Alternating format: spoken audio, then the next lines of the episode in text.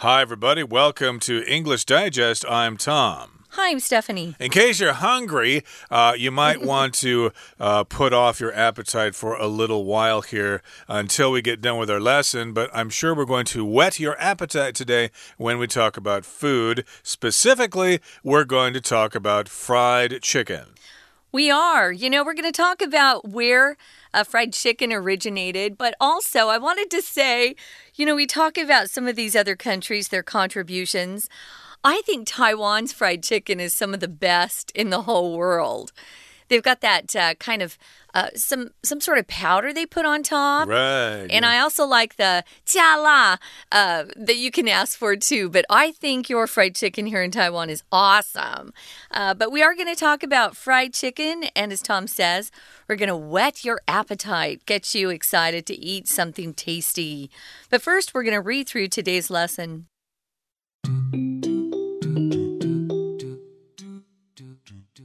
Few foods are as tasty and comforting as fried chicken.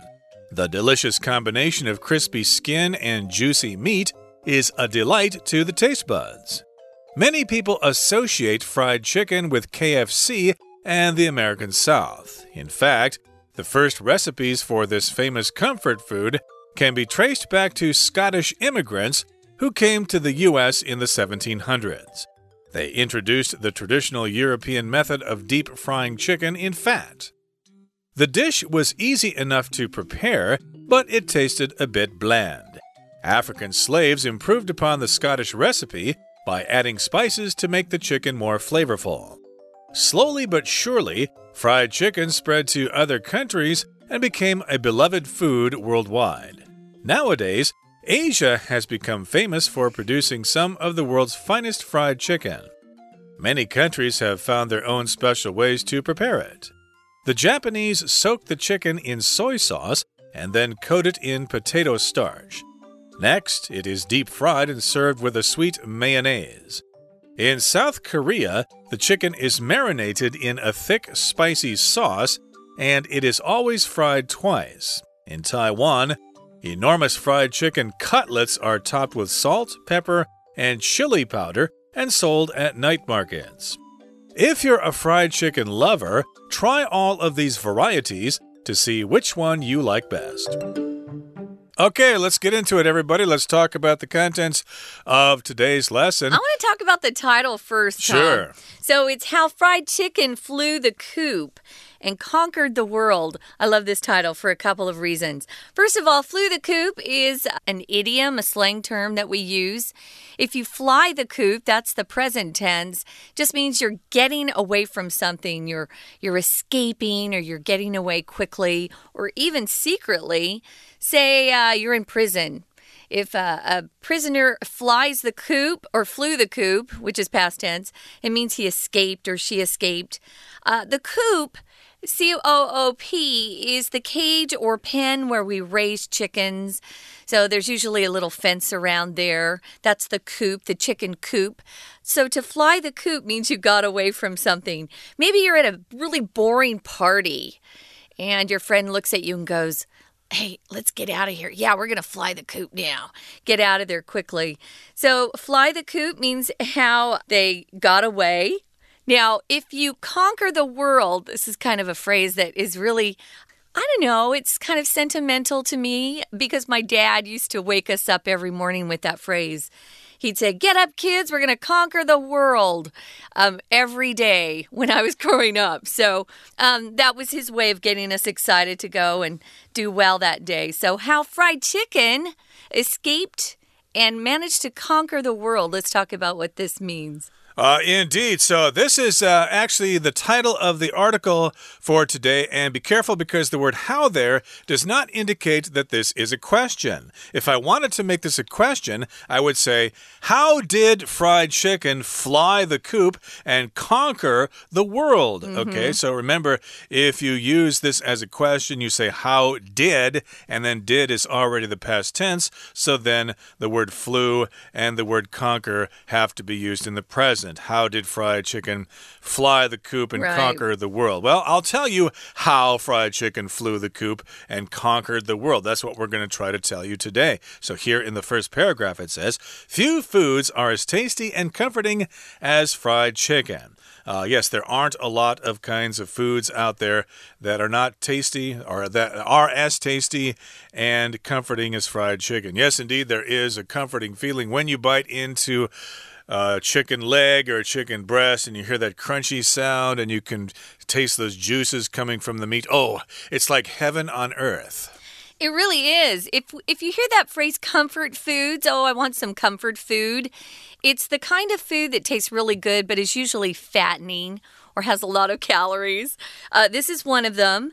So, yeah, it's really tasty and comforting. There, it's got a delicious combination of crispy skin and juicy meat and is a delight to the taste buds. Your taste buds are those little bumps on your tongue that allow you to taste uh, lots of different flavors. So, crispy, uh, especially here in Taiwan, you guys seem to really love the crispy uh, skin. If it's crispy, it has that firm, dry, kind of brittle surface potato chips are crispy. Um, I love crispy food. So if I go outside, especially to the night market, I'll ask them to make it as cui cui as possible because I love crispy.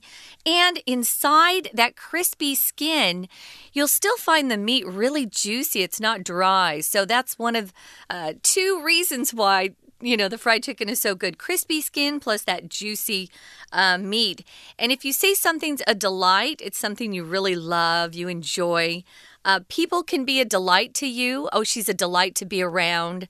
Um, but you can also delight someone uh, by pleasing them. Here, of course, it's the noun form of the word. Right, I could say eating an oyster omelet in the Shilin Night Market would be a real delight. So let's go Yes. have one. But uh, first, we're going to have some fried chicken that is crispy, and the meat is a delight to the taste buds. Those are the sensors on your tongue that can taste things. Uh, we often use that to describe basically how good something tastes. It tastes good to the taste buds. Now, here in the next paragraph, it says many people associate fried chicken with KFC and the American South. So if somebody says fried chicken, a lot of people think, oh, KFC, Kentucky Fried Chicken, or the American South, indeed. And if you're in the United States, of course, there are other fried chicken restaurants. I can think of one Popeye's Fried Chicken. Church's fried chicken. Which one? Church's. Church's, right. Yeah. A friend of mine was from Texas and he introduced it to me. Uh, they come with jalapeno peppers, which is a nice combination. But uh, you don't really have those here in Taiwan. You just have KFC here. And of course, again, Oh, they have their own um, chains, fast food chains that sell Uh, chicken. yeah, Ding Gua Gua, I believe, is also Yeah, they're a couple uh, here. fried chicken chain restaurant. It's quite good. And there might be some other ones out there too. Yeah. But yeah, when you think of fried chicken, a lot of people will think, oh, the American South. That's where fried chicken kind of came from. Yeah. So associate just means to connect things together. So in fact, it says the first recipes for this famous comfort food can be traced back to Scottish immigrants who came to the U.S. in the 1700s. This is uh, new information for me. I didn't know that the Scots had anything to do with this. A recipe is a set of instructions that you get to prepare a particular dish of food. So it'll have all the ingredients, like if you're making a cake, it'll say flour, eggs, uh, water, whatever you put in your cake mix. But here, um, the first recipes are how to make uh, comforting fried chicken can be traced back to Scottish immigrants. If you're an immigrant, you move from your country where you were born, and then you move to another country to live there as a maybe permanently and sometimes even becoming one of their citizens. So, Scottish people are from the country of Scotland, which is part of the uh, UK, of course. And I didn't know this, so it's kind of interesting. But they brought their recipes with them when they moved to the US as immigrants in the 1700s. Right, uh, and they introduced this traditional European method of deep frying chicken, in fact, to the rest of the Americans there. and I guess to a lot of people, it was uh, tasty enough and it was easy enough to prepare, but it tasted a bit bland. Okay, mm. uh, that's a complaint a lot of people have about American food. It's just kind of bland. It's not very interesting. You can eat it, it will fill you up, but it isn't particularly interesting or exciting when you eat it. So we've got African slaves who improved upon the Scottish recipe. How did they do that? Well, they started adding some spices to make the chicken more flavorful. So we can thank the African slaves uh, for making the chicken less bland and much more tasty. If you improve upon something, it just means you make something better. So you could say uh, the slaves made the Scottish recipe much more tasty or much better by adding spices to make the chicken more flavorful slowly but surely. And so, if you use that phrase slowly but surely, it means over time. It didn't happen immediately. Slowly but surely, um, I'm getting better and better at the Chinese language. I mm. wish. I feel like I'm 退步 all the time. We could all hope slowly that. but surely, my, yeah. So happened well, yeah. slowly, but fried chicken then spread to other countries and became a beloved food worldwide. And Tom, what are we going to do right now? Uh, we're going to quit uh, talking right now, uh -oh. and uh, we're just going to leave the studio right now and head out and get some fried chicken. But, uh, you know, we can't do that. That's very irresponsible. but maybe we'll do that after the program. Yes. But what we're going to now instead is listen to our Chinese teacher. 各位同学，大家好，我是 Patrick 老师。今天我们要一起学习的是二月份 Unit One How Fried Chicken Flew the Coop and Conquered the World。 从标题我们了解到这一篇克漏字测验和炸鸡有关，我们会了解到炸鸡的起源到底源自哪里，也会学习到炸鸡有哪些不同的做法。我们就直接看到第一段的第一句。第一句，Few foods are as tasty and comforting as fried chicken。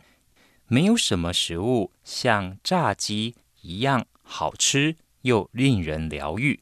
接着第二句是我们第一题所在。我们一起看：The delicious blank of crispy skin and juicy meat。同学看到 of 的时候要记住，我们先从 of 后面的名词开始看，crispy skin and juicy meat，酥脆的外皮和多汁的肉块的可口的什么是 is a delight to the taste buds，对于味蕾来说是一大享受。好，我们看第一题四个选项：A combination 结合，B construction 建设，C experiment 实验，D appointment。约会指定，这边比较适合的文意应该是这两样结合起来相当的美味，对于味蕾来说是一大享受。接下来我们继续看第二段，Many people associate fried chicken with KFC 这一个句子，请同学标示 associate with，这是一个重要的动词片语，associate A with B 表示把 A 跟 B。联想在一起。紧接着，我们往下看，下面告诉我们，这种非常著名的有疗愈效果的食物，可以追溯到苏格兰移民。The first recipes can be traced back to Scottish immigrants。请同学看到 the first recipes can be traced back to 这个片语，请画下来，表示可以回溯到。trace 这个字相当重要。特别在这段期间有武汉肺炎，我们了解到 trace 其实是追踪的意思，所以我们在追踪感染者的时候，追踪他们的接触史，我们常常会说 contact tracing，这个也请同学特别注意。接下来我们看到第二题，第二题的题干，the dish was easy enough to prepare，表示炸鸡这项料理要准备起来其实很容易。It 怎么样？A bit bland。我们看到第二题，全部都是 taste，可是我们要了解 taste 到底怎么用。taste 是一个连缀动词， 它必须要用主动，后面要加上形容词作为主词的补语。这个 bland 表示平淡的，所以我们就选 A。But it tasted a bit bland。接下来我们看到第三题的题干这里，由于呢炸鸡原本吃起来很平淡，但是呢经过在美国的黑人社区，他们把这道配方加以改良，炸鸡吃起来就变得比较怎么样？Made the chicken more。后面 A、B、C、D 四个选项都是形容词，A doubtful 表示可疑的，B durable 是耐用的，C flavorful 很有味道的，D flexible 是有弹性的。因此，我们选 C 就是美味可口的。We're going to take a quick break. Stay tuned. We'll be right back.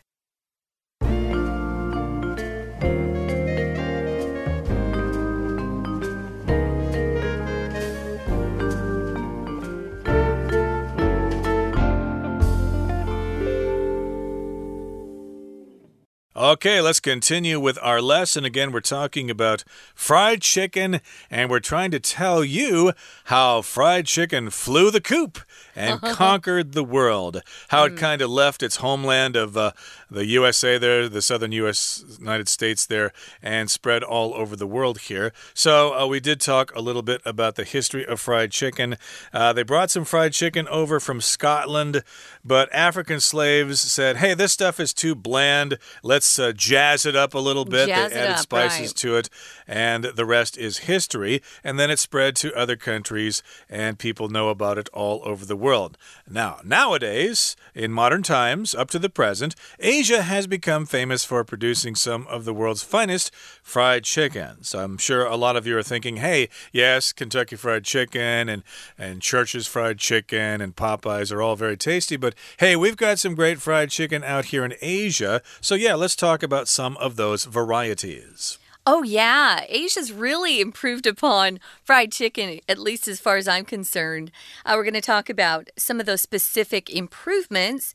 Uh, I wanted to also uh, mention nowadays, as Tom said, it just means at the present time in contrast, or the kind of the opposite, you might say long ago, or um, in the olden times, or back back long ago, or back then. But nowadays means you're talking about right now um, especially because you probably were talking about the past a little earlier. So now you're shifting the time period and we're talking about modern times. Asia's become famous, yeah. So many countries have found their own special ways to prepare it. Let's talk about what the Japanese do. They soak the chicken in soy sauce and then coated in potato starch. I've seen bags of potato starch for sale here in the grocery stores in Taiwan. So I know that we use potato starch to um, deep fry things here in, in Taiwan as well. If you soak something, guys, it means you put something into a liquid for a long time. Or maybe you go outside when it's raining and you get soaked which means you're all wet, which happens a lot in Taiwan because we get a lot of rain. But you can also take a sponge. That's uh, something we use to, to wash the dishes with, and you can soak it in hot water or soak it in soap just so it absorbs a lot of liquid. So they soak that chicken in soy sauce for a couple of hours, maybe a whole day. The longer you soak something in a sauce, the better it tastes.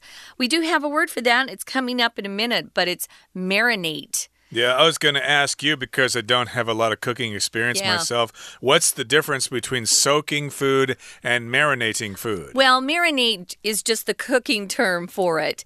Okay, but so it's could, basically the same thing. Yeah, it's it's basically the same thing. Although you would never say, "Oh, it's raining outside. I got marinated." Ooh. No, only use marinate to talk about soaking food in a liquid, not anything else, not a, an object or a person or your shoes. They get soaked, but only food can marinate in a liquid. Okay, uh, fair enough here. So, this is the way the Japanese do it. They soak the chicken in soy sauce uh -huh. and then they coat it in potato starch. Starch, of course, is dian fen in Chinese, I believe. It is. Next, it is deep fried and served with a sweet mayonnaise. Uh, mayonnaise, of course, is a kind of uh, dairy product. It's kind of a thick liquid. I think you have it here. Mayonnaise, I think you just uh, translate it directly uh, from the English word there. This particular kind of mayonnaise is actually very sweet. Uh, I don't like the sweet stuff. I like the more sour kind of mayonnaise. Um, yeah, I like the I, I don't like sweet or sour. I like Best Foods. You guys seem to really like the sweet mayonnaise here.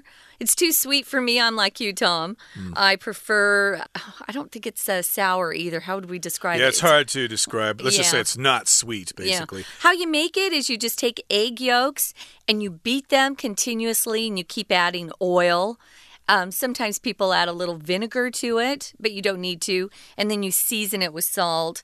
So they like their um, chicken dipped in a sweet mayonnaise. Now, here's South Korea, which has become very popular lately. I've noticed this on Uber Eats and Food Panda.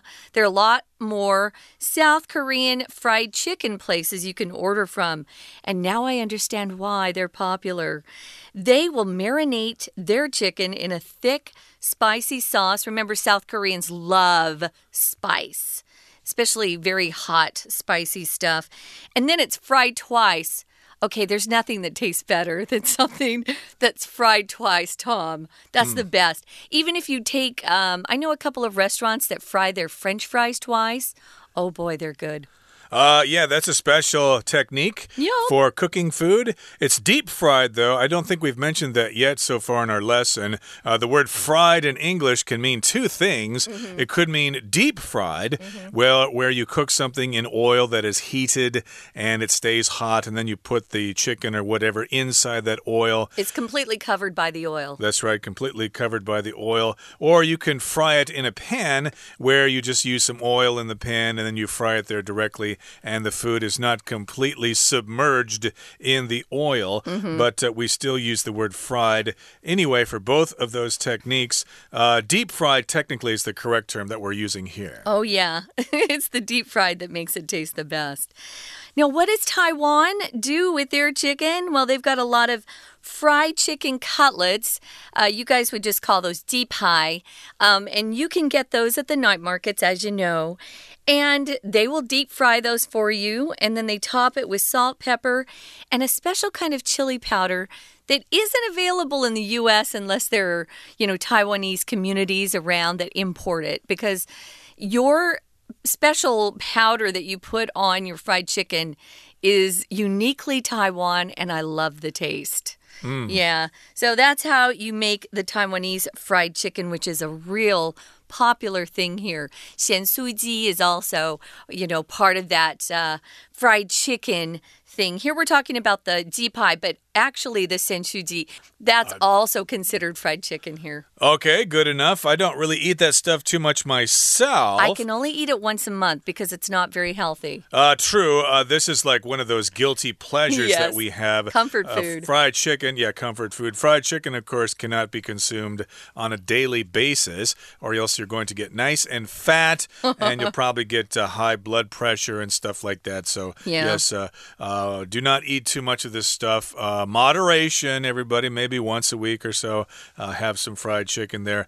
But uh, yeah, I did want to say that uh, the word cutlet here uh, does refer to a big piece of meat, but you would not use the word cutlet if you're talking about fish, right? You wouldn't say fish no, cutlets. it's a fish fillet. But um, I think the cutlet can also be substituted for chop, like a pork chop. Okay. You guys would call that a cutlet or, you know, a, a pie, something pie. So the pork chop in Chinese would be the pai gu, pai gu fan. Um, but you could use cutlet or chop. They're both um, acceptable. Pork chop is mostly used in the States, I know. And for chicken cutlets, we just know that's probably, you know, either a big chicken leg or a chicken breast. But uh, Wow, this is making me hungry talking about all this. And these are often quite large here in Taiwan. Oh, yeah. Uh, served over rice with some vegetables and stuff like that. I believe it would be called ji pai fan, but there are other Mm-hmm. varieties of fried chicken here in Taiwan as well. But again, this one is uh, most popular in night markets. It's going to be topped with salt and pepper and chili powder. And again, you're going to see this quite often in night markets. Mm-hmm. Okay, so those are some examples of Asian varieties of fried chicken. We've got the way the Japanese do it, and the South Koreans and the Taiwanese here, how y'all do fried chicken here. so if you're a fried chicken lover, try all of these varieties to see which one you like best. So here we've got the word variety, which is a noun, but I believe it can be both a countable noun and a non countable noun. Yeah, we've got a lot of different types. So, varieties, types. We have a range of fried chicken that you can try here. So, you should try all of these different versions and see which one you like best. Um, I know even KFC has different varieties of fried chicken.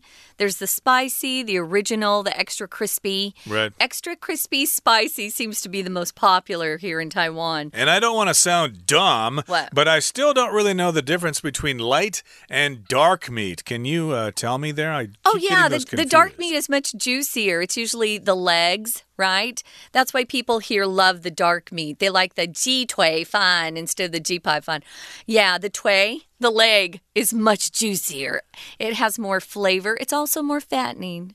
Oh boy, okay, so there you have it uh, dark and light meat and chicken. And of course, we've got all these different kinds of varieties of uh, fried chicken.